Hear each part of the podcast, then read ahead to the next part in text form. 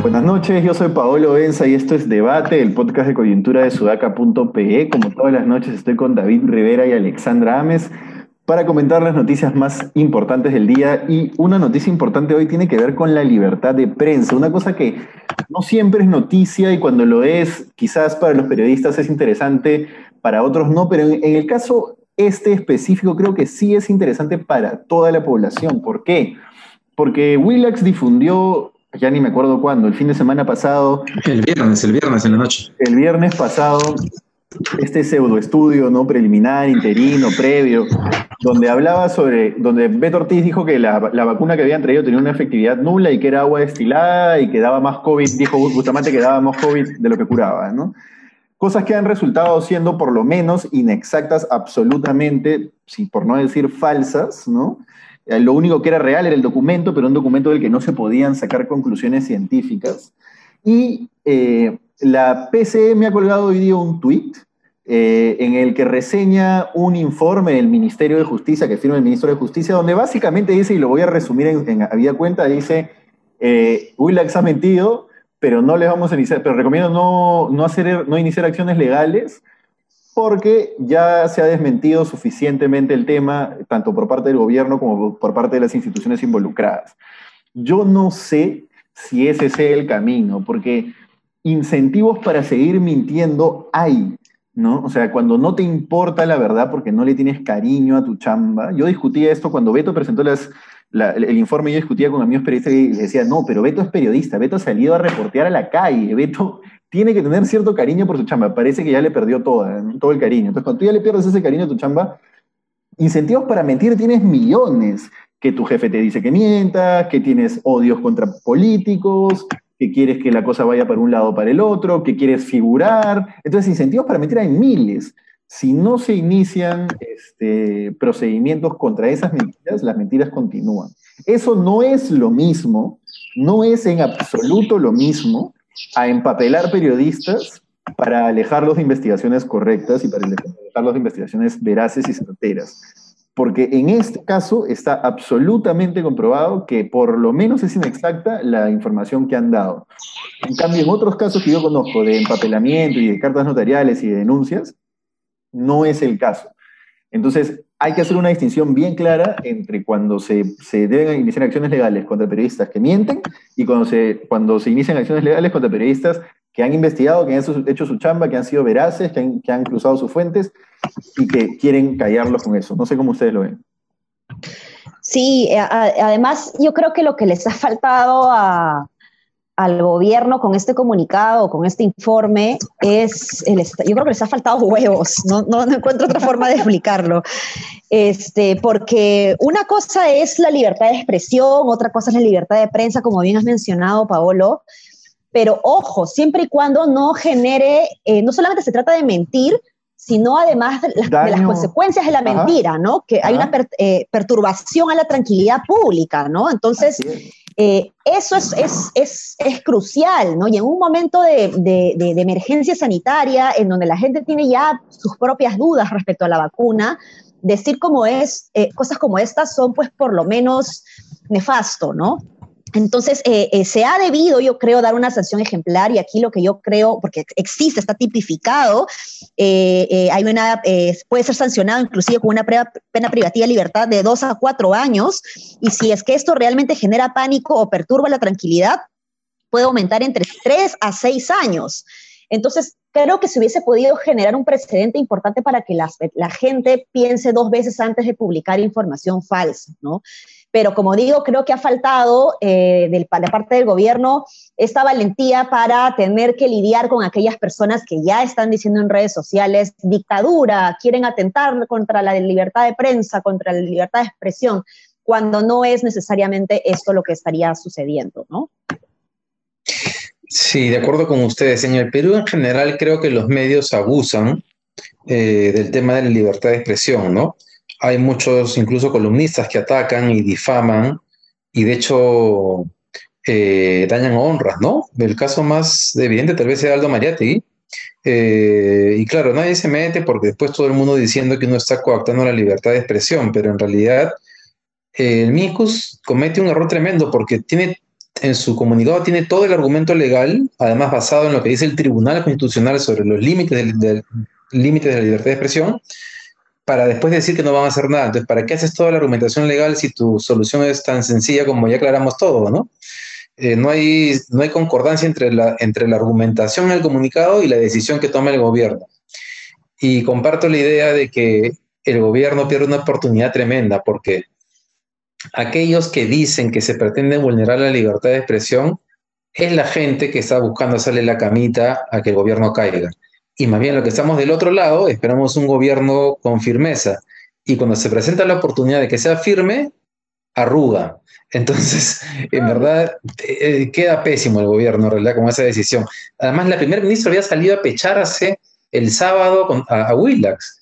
Entonces, si sale a pecharse el primer ministro, ¿por qué de pronto toman esa decisión? O sea, ¿para qué lo haces si al final no vas a tomar ninguna acción legal? Además, hay que tomar en consideración que no es que Willax ha tenido esta cosa de casualidad, sino que ya en reiteradas ocasiones y el mismo programa y el mismo conductor hacen lo mismo, ¿no? O sea, no es, no es una cosa aislada, pues, ¿no? Eh, pero bueno, como dicen ustedes, van a seguir haciéndolo. O sea, Beto Ortiz no, no va a retroceder, ¿no? Claro, y además hay un tema, ¿no? Porque dicen, no van a, van a, si los denuncian van a convertir a Willax y a Beto en estandartes de la libertad de expresión y en víctimas de este gobierno. Mentira, eso es mentira. Estos tipos, o sea, a ver, ¿quiénes? Las pocas personas que creerán eso son personas que ya, ya en este momento creen que el gobierno es un gobierno genocida, que el gobierno es un gobierno, etcétera, etcétera, etcétera, ¿no? Entonces no creo que vaya por ahí. Y una cosa bien chiquita que, me dijo una vez un profesor, que nos dijo en una clase, en realidad, un profesor de, la Facultad de Periodismo, que, que, vale estudiar periodismo por este tipo de cosas, que es que un periodista no necesariamente, o sea, un periodista se puede equivocar y puede terminar diciendo algo falso, y eso no necesariamente lo hace un periodista del infierno. Me, me dejo entender, lo que tiene que probar el periodista es que siguió todos los pasos suficientes para cruzar su información y para obtener la mayor veracidad posible. Eso es hacer periodismo. Si el periodista, porque además nos puso un ejemplo muy claro de un juicio en el, que, en el que ese profesor había terminado diciendo algo falso, porque una fuente lo había embaucado, pero había ganado el juicio porque había podido demostrar que él había seguido todos los pasos de corroboración necesarios, cosa que Willax no hace porque no quiere corroborar información, lo que quiere es publicar información con, con intencionalidad política, ¿no? Oye, Pablo, y ahora que dices eso, es una cosa bien importante. El señor Bustamante es un científico que eh, tiene reconocimiento internacional. O sea, no es ningún ignorante. Eh, si él se ha prestado para eso, eh, está con problemas o psicológicos o ya tiene una intencionalidad política que le ha distorsionado incluso las capacidades científicas pero que él se haya prestado para ese juego es lamentable. Que después aparezca López Ayag y también se le se preste es, previsible, es parte del juego de Willax. Y que el Grupo Bon se preste para eso además, que es una vergüenza que el Grupo Bon esté detrás de, todo, ese canal. Pero que el señor Bustamante lo haya hecho es lamentable. Sí, ahí ya está eh, dicho, pues de alguna manera, de que su intencionalidad es meramente política y, y no le importa realmente generar eh, verdad, aportar en información, devalúa, eh, devalúa la ciencia, ¿no? Entonces este, ya esa persona pierde como profesional totalmente, ¿no? Y, para que se maten de risa, acaba de publicar un comunicado de la coordinadora republicana, Ernesto Bustamante, que se titula Solo cuando hay libertad de expresión, la verdad avanza y el país se beneficia. En fin. Bueno, pasemos a otro tema, un tema que a mí me, cuando leí este, este artículo me pareció dolorosísimo porque precisamente Sudaca ha estado cubriendo mucho el tema del oxígeno recientemente eh, y, básicamente es, el comercio ha publicado el, la suma de la inversión que ha hecho el Estado, del gasto que ha hecho el Estado en la compra de medicinas que no estuvieron nunca probadas que combatían el COVID-19, la COVID-19, ha gastado 47 millones de soles en hidroxicloroquina, ivermectina y acitromicina según el comercio, y, y, solo ha invertido 22 millones, o sea, menos de la mitad, en oxígeno. Y bueno, nosotros hemos publicado ya una, una saga de reportajes sobre cómo el fallido convenio con la UNI tiene, hace agua por todos lados, hizo agua desde octubre, desde junio incluso, porque hay un previo convenio anterior del oxígeno, hay un convenio anterior para hacer eh, ventiladores mecánicos. Entonces, el Estado realmente ha matado gente indirectamente, es decir, muchísima gente ha muerto porque estos, estos señores han gastado más plata en comprar hidroxicloroquina, ivermectina y citromicina que en oxígeno, que era básico y esencial para combatir la pandemia. Dolorosísimo. Eso es lo que, lo que yo llamo la falta de capacidad para tomar decisiones en políticas públicas basadas en la evidencia, ¿no? que es lo que hace que finalmente pues optemos por lo que nos guía la intuición, la emergencia y no necesariamente por lo que nos dice justamente lo que estamos hablando en la ronda anterior, ¿no? Lo que nos dice la ciencia, lo que nos dicen los datos, lo que nos dice la evidencia. Hubiese sido mucho mejor evidentemente invertir en eh, bienes que por un lado sabemos que son totalmente escasos y por otro lado que van a ser sumamente efectivos para eh, reducir la letalidad, ¿no? Entonces, o, por lo menos para mantener controlada la, enfermedad, el, virus eh, en una persona, ¿no? Entonces, es complicado porque el MINSA debería ser el, sector que más decisiones tomen justamente basadas en, la evidencia, ¿no? Yo esperaría que, que, esta pandemia de alguna manera nos deje esa gran lección. ¿Cómo es que realmente estamos tomando decisiones a la hora de que estamos en un cargo público? Sí, yo solo, a ver, no, o sea, el dato en sí mismo es dramático. Creo que más por la falta de inversión en oxígeno que por la compra de medicamentos, porque en realidad cuando comenzó la pandemia muchos países hicieron lo mismo, porque en ese momento, eh, al ser una pandemia nueva, en realidad no había información sobre qué cosa lograba controlar o no el, bicho, ¿no? Claro, claro. Y, y, muchos países lo pusieron en la lista de sus medicamentos y lo fueron sacando. El Perú se demoró muchísimo en hacerlo, eso es verdad. Pero lo, en verdad lo, lo, lo, dramático, y, se, se, lo han preguntado incluso Zamora en algún momento cuando era ministro, era por qué el Estado se demoró tanto en comprar oxígeno. Eh, yo, no yo no sé, la verdad es que me parece, o sea, no he leído ninguna explicación que suene convincente. Y ya con lo que ha publicado Sudaca en estos días respecto al, acuerdo con, la UNI, porque, digamos, uno podría decir, ya en la primera ola nos agarró todo de sorpresa, el Estado es, es burócrata, lento, ya, no fue posible, ya, a ver, si quiero ser este, bien pensado, hasta ahí te puedo comprar, pero que llegada la segunda ola no haya habido el oxígeno necesario que además se sabía que debía haber, y luego salen estos informes de Sudaca en la cual te muestran que ha habido cosas muy oscuras en el acuerdo con la UNI, ya te muestran que hay otro tipo de, de problemas y de personas que busca beneficiarse en medio de una desgracia. Eso es bien triste. Y debería ser sancionado. Es tristísimo. Y además creo que se, se, enfocó el tema del oxígeno pensando que no iba a haber segunda ola. Y... Eso, y eso es responsabilidad del MINSA. Total. Pilar Macetti, básicamente. ¿Se acuerdan que en un momento hablamos de cuando el gobierno se demoraba tanto en el tema de la cuarentena o no? Dijimos, tal vez no sea solamente el lado económico el que no está seguro de la cuarentena, sino tampoco el MINSA. Y creo que cada vez va quedando más claro que tal vez el MINSA tampoco estuvo convencido nunca de que iba a haber una segunda ola. Sí, claro. Sí, sí, sí. sí. Nunca, nunca estuvieron convencidos de que iba a haber una segunda ola. Sí, pues porque de, haber, haber estado convencidos se hubieran preparado para recibir a la segunda ola sin, sorpresas, ¿no? Para el propio MINSA. Sí, no. Sí, no. la segunda parte de la gestión de Pilar Macetti ha sido desastrosa. ¿no? Creo que eso ya se puede decir con todas sus letras. Ahora, no quiero perder la oportunidad de pasar a un último tema antes de que se nos vaya el tiempo, que es Rafael López Aliaga. El domingo, Daniel Llovera, buen periodista de investigación, ha hecho un reportaje eh, sobre dos cosas. La primera es que eh, un colaborador eficaz ha dicho que eh, Rafael López Aliaga se habría reunido con Rodolfo Orellana y otros ex dirigentes deportivos, incluido Pocho Alarcón, el inefable. No sé si acá Linda acá es hincha de Alianza. pero bueno, el inefable Pocho Alarcón, para tomar el control del Club Alianza de Lima, información recogida por Daniel Llovera de un colaborador eficaz con el número 0516. Y lo otro importante, para hacerlo corto, es que Daniel Llovera también ha movido sus fuentes en SUNAT, cosa que estamos haciendo todos, y eh, le han confirmado que no es que López Aliaga se, hayan prescrito todas sus deudas tributarias, ya se, puede, se le pueden decir deudas a ellos, ¿no? Y eh, que hay algunas incluso que ya están generando embargos, es decir, que, están, que, que ya se están empezando a cobrar, ¿no? Entonces, punto cortito, López Aliaga es el mismo empresario blanco, conservador, este, y que no hace todo lo posible para no pagar sus impuestos, que todos los demás empresarios. Entonces, cuando él dice, yo no soy el establishment, yo odio a tal, acá, yo no soy este, lo mismo. No, eres lo mismo, hermano. Acéptalo y candidatea como tal. Punto. Eso.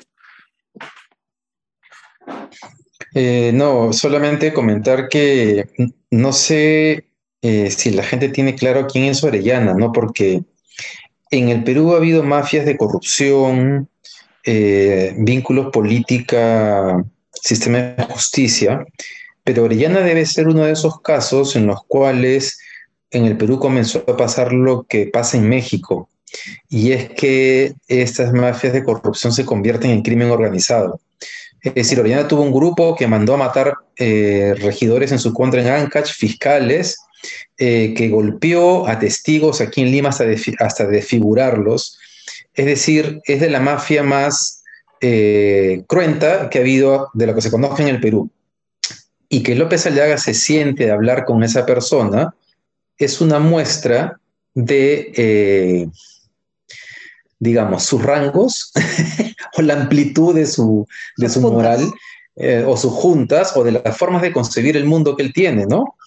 Este, y que se relaciona además con algo que también muestra Llovera, es el día que va a Perual en esa pelea con su socio López, este, perdón, este... De Barbieri, de Barbieri. Eh, ¿cómo se llama su, no, su socio era este, Lorenzo Sousa, simplemente a sacarlo, a, sacarlo a pedradas con gente, con matones que, que, iban a entrar en, San Isidro para tomar lo que él quería tomar. O sea, el tipo no tiene bandera. Y es lamentable que algunas personas de derecha, por estar defendiendo a alguien que, o buscando a alguien que defiende el libre mercado, este, se vuelvan tan laxos con ese tipo de cosas.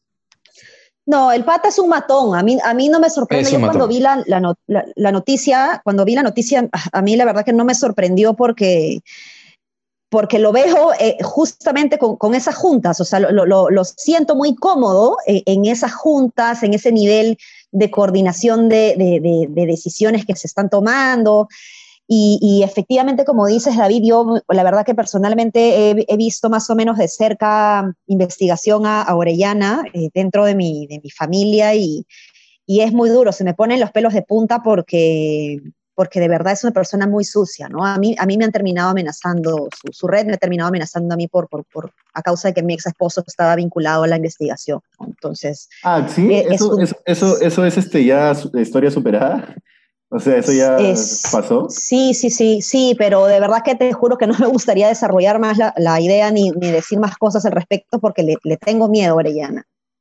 Ya, qué fuerte eso que dices. ¿eh? Pero sí, sí, no, claramente coincido con ustedes dos en que Orellana no es cualquier cosa, ¿no? No es, no es ni siquiera como sentarse a hablar pues con, no sé, eh, algún congresista acusado de corrupción. No, no, no, no, eso ya es otras ligas y mucho mayores. Ahora, para terminar, hoy es el Día Internacional de la Mujer. Bueno, para terminar no, porque David, tú querías hablar un poquito de Lula, ¿no? Pero una chiquita, hoy es el Día Internacional de la Mujer y Cecilia García, aprovechando el Día Internacional de la Mujer, le ha dicho a, Mirta Vázquez que es la peor presidenta que ha tenido el Parlamento. Que no todos los hombres son malos y no todas las mujeres son buenas, como por ejemplo Mirta Vázquez es la peor presidenta que ha tenido el Parlamento. Yo no sé. No, dale, dale. Triste. dale, terrible. no, no, a mí esa, esa mujer me, me, parece, pues, este, no solo cero profesional, sino, sino me parece un chihuahua que solamente ladra así con ese ladrido encima que te irrita los oídos. Eh, eh, insoportable, ¿no? Eh, realmente no, no, no, la verdad que para mí no merece ni que comente de esa, de esa, de esa mujer que, que, gente como ella finalmente le termina haciendo muchísimo daño al Congreso, muchísimo daño a la institucionalidad del Congreso, a, la confianza que los ciudadanos le deben tener o al respeto que los ciudadanos deberíamos tener a, la institucionalidad, pues no al Parlamento, a este poder del Estado, ¿no? No, nefasto. Me parece su comportamiento es, es agresivo, eh, tiene problemas de salud mental seguramente, o cree que, que, de esa manera va a generar votos. Lamentablemente hay gente que le encanta el show, pero nada, la verdad es que me pone de mal humor esa, esa mujer. Es patético lo que he hecho, ¿no? Además creo que era un parlamento especial justamente por el, mujer. por el Día de la Mujer y ella lo que hace es atacar. Es que Cecilia García es como, eh, eh, como que refleja un lado oscuro de nosotros como sociedad, ¿no? Tiene es una síntesis de las peores cosas, ¿no? Este, como Mulder, digamos, también en el lado masculino, ¿no? Eh, Cecilia García, pero además siendo ella esa síntesis, se cree con el derecho de agredir a una mujer que al revés creo que representa las cosas positivas eh, que tenemos también los peruanos, ¿no? Porque, porque Mirta Vázquez claramente es una persona con una ética, una moral y un comportamiento político muy superior a Cecilia García, pero Cecilia García cree que porque no le hacen caso puede insultarla. Es como deplorable y patético. Son, son esos, para, para complementar un poquito más tu idea, son es, esas personas que creen que se van a ver más fuertes porque ah. gritan más, ¿no? Es una cuestión de poder. Claro. Sí, sí. Bueno, David, Lula, Lula, tú. Oye, solamente una, una cosita porque sí, porque este caso lo estuve leyendo, el caso de Lula, ¿no? Que ha sido un escándalo en Brasil. Bueno, hoy día un magistrado ha declarado, bueno, ha anulado los cuatro casos que se seguían contra él, lo cual implica que el caso tiene que comenzar de cero nuevamente y en el Distrito Federal, ya no en, en la jurisdicción que se estaba viendo, que disculpen que se me dio el nombre, donde Curitiba. Eh, eso, bueno, tiene varias implicancias, pero una cosa bien importante es tener en claro que una vez que la justicia pidió levantar el secreto telefónico de Sergio Moro, se logró corroborar que Sergio Moro había coordinado con los fiscales los procesos, es decir, no había habido independencia de la justicia, sino que había una parcialización desde el inicio y que así fue nombrado además después ministro de Justicia de, de Bolsonaro. Eso no quiere decir que Lula sea inocente, pero eh, está claro que el proceso fue totalmente distorsionado y que vuelve a foja cero. Algo que podría terminar pasando en Perú si es que encuentran algo parecido. Pero más allá de eso, Lula puede terminar postulando el próximo año. Eh, y si no postula, en 2022, podría impulsar una candidatura. Justamente hoy día en la mañana, antes de esto salió una encuesta que lo, ponía 12 puntos por encima de Bolsonaro eh, en una elección potencial. y claro, todo esto es porque Brasil está pasando por una crisis sanitaria, o sea, está, creo que es el peor país de América Latina en este momento, ¿no? No sé si 1.500 muertos por día y una situación que está descontrolada. Y creo que para el Perú sirve porque Lula finalmente tuvo que ver mucho en una elección de un presidente de izquierda o de centroizquierda como Mala, que después se convirtió en cualquier otra cosa, pero en fin. Y, que, y por lo tanto en el futuro podría tener algún tipo de injerencia también en la política en el Perú. Eso, básicamente. Una chiquita. Eh, Vizcarra, para mí, y también conversando con un analista una vez, lo comentó, es Lula y Sergio Moro a la vez, ¿no? Es Lula porque es ese tipo de, tiene ese tipo de vínculo con la población de, no sé, de afecto. Empatía. Empatía, sí, extraño, ¿no? Y es Moro porque eh, eh, erigió la bandera anticorrupción durante todo su gobierno y terminó siendo un corrupto, ¿no? Terminó siendo, bueno, Triste. Un presunto corrupto, perdón, pero bueno, un presunto corrupto, no sé, algo. Sí, pues. Sí, pues. Nada, eso. En fin. Eso ha sido todo por hoy y muchísimas gracias como siempre por haber estado con nosotros. Hemos volado un poco en tiempo, pero ha estado, han sido nutridos las conversaciones del podcast. Muchas gracias. Chao, chao. Hasta mañana, que les bien.